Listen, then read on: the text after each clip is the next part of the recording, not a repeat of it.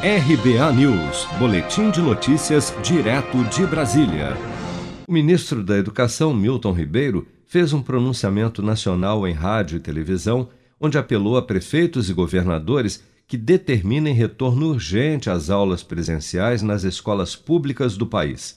Em sua fala, o ministro citou estudos que apontam prejuízos educacionais, psicológicos e até sociais de longo prazo causados nos alunos com o fechamento das escolas. Vamos acompanhar. Quero, nesse momento, conclamá-los ao retorno às aulas presenciais. O Brasil não pode continuar com as escolas fechadas, gerando impactos negativos nesta e nas futuras gerações. Não devemos privar nossos filhos do aprendizado necessário para a formação acadêmica e profissional deles.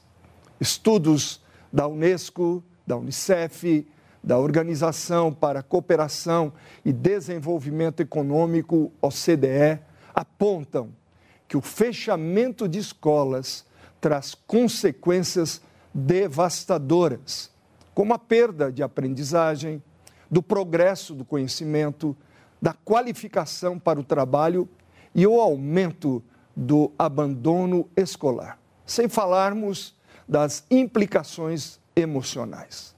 Quero deixar claro que no Brasil, a decisão de fechamento e reabertura das escolas foi delegada a estados e municípios, não tendo o governo federal poder de decisão sobre o tema. O Ministério da Educação não pode determinar o retorno presencial das aulas. Caso contrário, eu já teria determinado.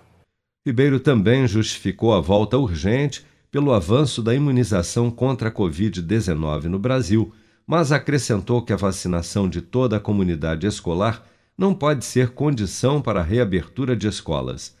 De fato, com a aceleração da vacinação e a recente queda dos casos e mortes por Covid-19 em todo o país, alguns estados, como São Paulo, já têm anunciado a volta das aulas presenciais com até 100% dos estudantes já a partir de agosto. Mas grande parte das escolas do país, sejam elas públicas ou privadas, já sinalizam que manterão o modo híbrido de ensino em que os alunos se revezam entre aulas presenciais e à distância via internet, enquanto outras, acreditem, ainda permanecem fechadas até que todos os profissionais de educação sejam imunizados contra a Covid-19. E enquanto isso, quem perde são os estudantes.